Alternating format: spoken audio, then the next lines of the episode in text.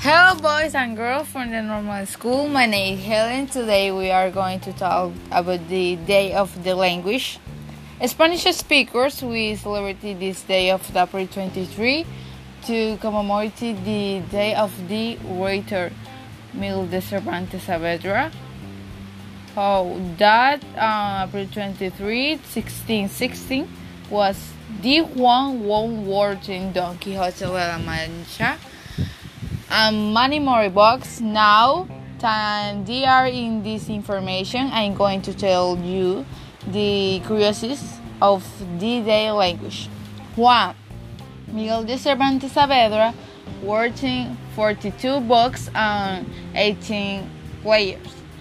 Um, two the word electrocenographer is officially the longest word of the day in the Spanish language. 3. The novel The Ingenious Hidalgo Don Quixote de la Mancha was the book that ushered our, our language and contributed to the growth of our Spanish language.